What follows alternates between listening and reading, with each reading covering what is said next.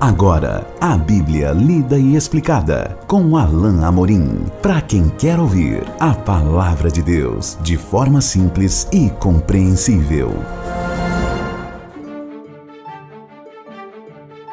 Olá, querido ouvinte, querida ouvinte, estamos de volta com mais um programa A Bíblia Lida e Explicada. Eu sou o pastor Alain Amorim. Começamos hoje um novo capítulo no Evangelho de Marcos Marcos capítulo 2. Nós vamos hoje iniciar com os versículos 1 ao versículo 12.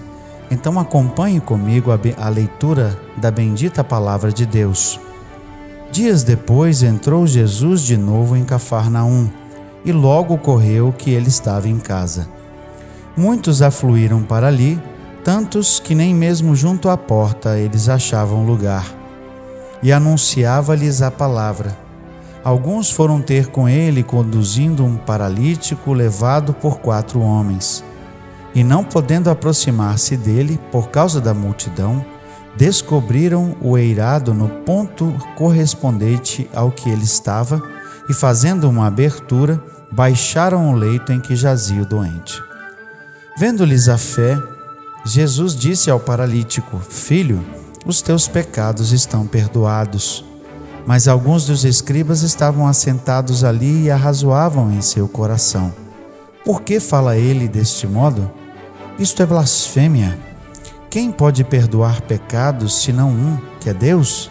E Jesus, percebendo logo por seu espírito que eles assim arrazoavam, disse-lhes: Por que arrazoais sobre essas coisas em vosso coração? Qual é mais fácil? Dizer ao paralítico: Estão perdoados os teus pecados? Ou dizer: Levanta-te, toma o teu leito e anda. Ora, para que saibais que o Filho do Homem tem sobre a terra autoridade para perdoar pecados, disse ao paralítico: Eu te mando, levanta-te, toma o teu leito e vai para a tua casa. Então ele se levantou e, no mesmo instante, tomando o leito, retirou-se à vista de todos, a ponto de se admirarem todos e darem glória a Deus, dizendo: Jamais vimos coisa assim. Esse é mais um relato de milagre, aqui trazido por Marcos. É, é um milagre que é mencionado em outros textos, em outros evangelhos, talvez seja bastante conhecido, mas a situação é realmente bastante interessante e eu quero ponderar com você que me ouve algumas coisas importantes. Jesus estava de volta em Cafarnaum. Cafarnaum ficava na Galiléia, na parte norte de Israel, e é provavelmente o, o, o, o quartel-general, digamos assim, de Jesus, o lugar onde ele sempre se refugiava. E ali, logo que souberam que ele estava é, em casa, que é uma referência não a uma casa de Jesus, mas provavelmente uma casa que foi cedida a Jesus, para que ele é, ficasse quando estivesse ali, logo as multidões vieram de uma tal maneira que a passagem pela porta da casa era impossível. E o texto diz então que um paralítico foi trazido até Jesus, conduzido por quatro homens, ou seja, cada um carregando um lado do leito, da cama, não é? Provavelmente aqui não uma cama como eu e você conhecemos, nem uma maca, mas provavelmente um leito feito de palha. Os homens então tentaram levar até Jesus pela porta, mas não conseguiam. Como o verso 4 diz: Não podendo aproximar-se dele por causa da multidão, descobriram o eirado, ou seja, o telhado, no ponto correspondente ao que ele estava. E, fazendo uma abertura, baixaram o leito em que jazia o doente.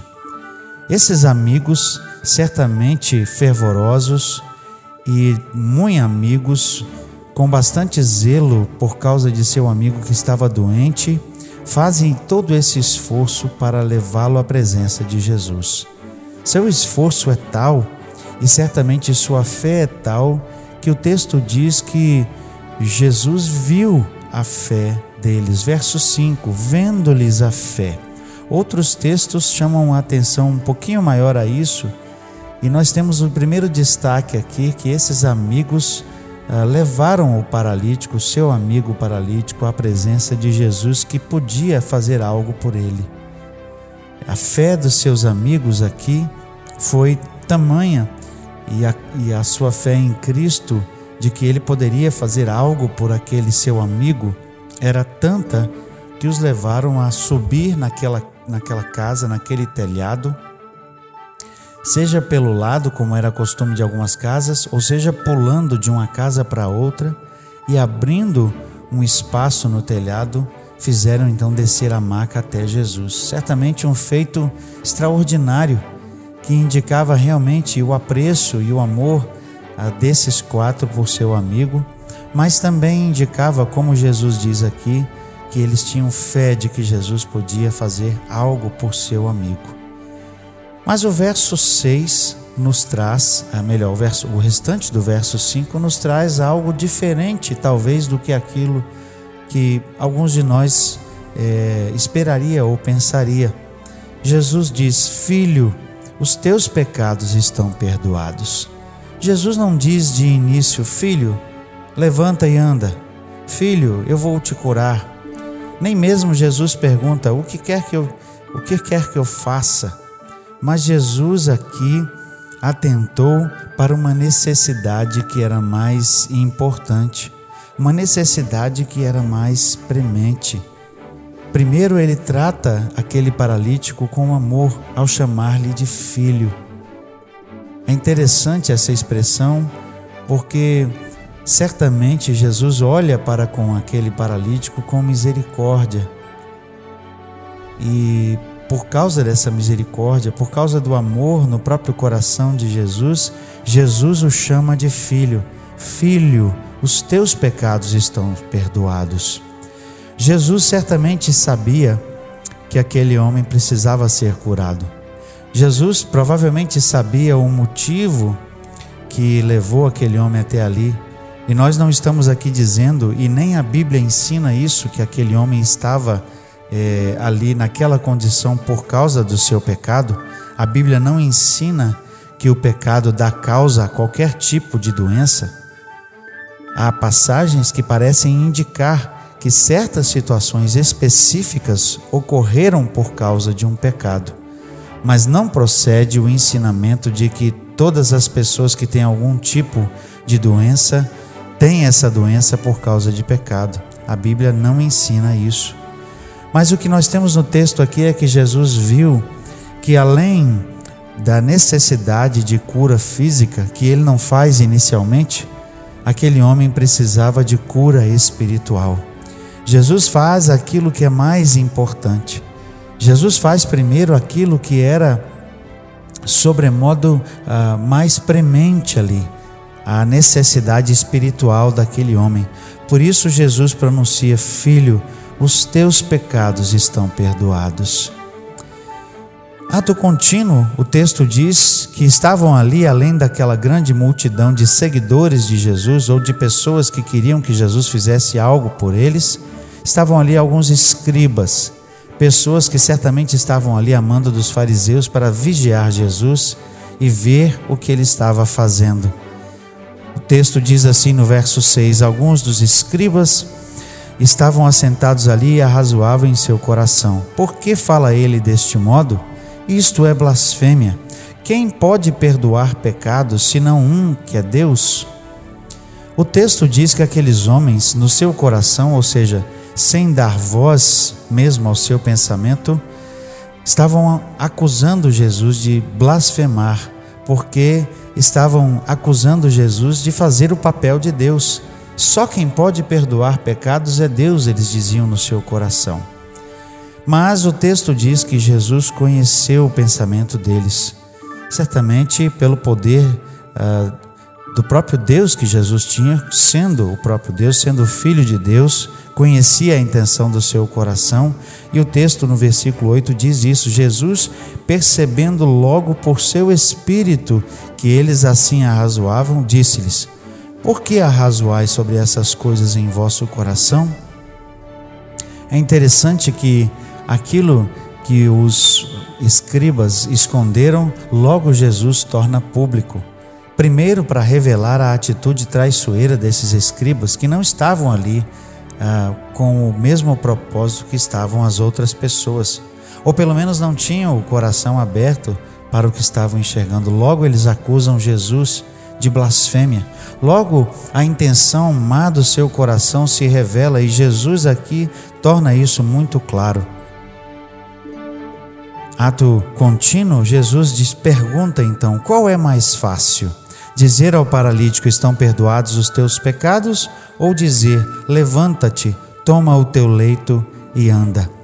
Certamente estava no coração daqueles escribas também algum tipo de, de acusação que soaria mais ou menos assim: é muito fácil para ele dizer que os pecados estão ah, perdoados, porque ninguém consegue avaliar realmente se isso vai acontecer, ou seja, ninguém aqui vai poder perguntar a Deus para validar essa, esse perdão de pecados. Mas Jesus, conhecendo então, pergunta qual é mais fácil.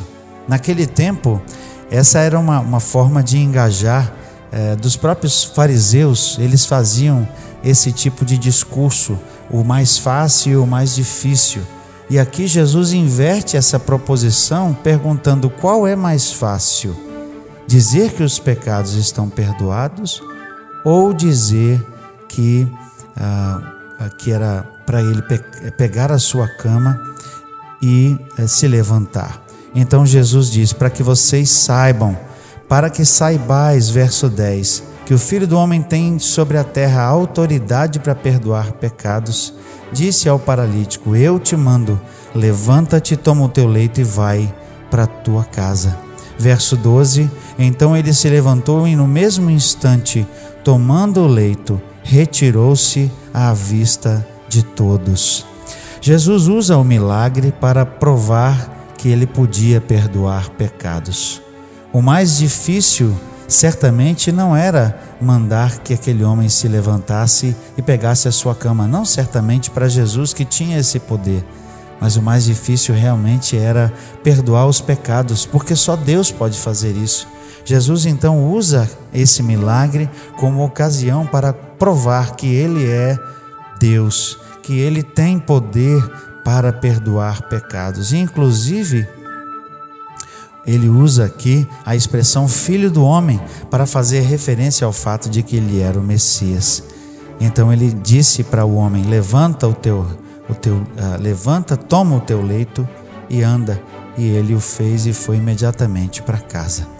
E nós vemos então a reação final de todos que estavam ao redor de Jesus. Se admiraram, ficaram espantados e deram glória a Deus, dizendo: Jamais vimos coisas assim. Aqueles escribas é, que eram, ou dos quais os fariseus eram discípulos, seguidores, estavam ali, mas o seu coração estava duro. Certamente eles não estavam glorificando a Deus, mas estavam acusando Jesus. Mas a multidão, aqueles que estavam ao menos com o coração aberto para o que estava acontecendo, esperando, na expectativa de que Deus fizesse algo, se maravilharam, deram glória a Deus e disseram: Jamais vimos coisa assim. Jesus continuava a impressionar ah, todas as pessoas, alguns, infelizmente, negativamente, porque não criam nele, mas muitos que começaram a crer e a seguir Jesus estavam vendo as coisas maravilhosas e estavam dando glória a Deus. Nós vamos continuar no nosso próximo encontro ah, o segundo trecho desse capítulo de Marcos 2, né? É, o segundo trecho desse capítulo 2 de Marcos. Até lá, então, que Deus abençoe a sua vida. Acesse agora nossa plataforma e baixe os podcasts www.rede316.com.br. A Bíblia lida e explicada com Alain Amorim.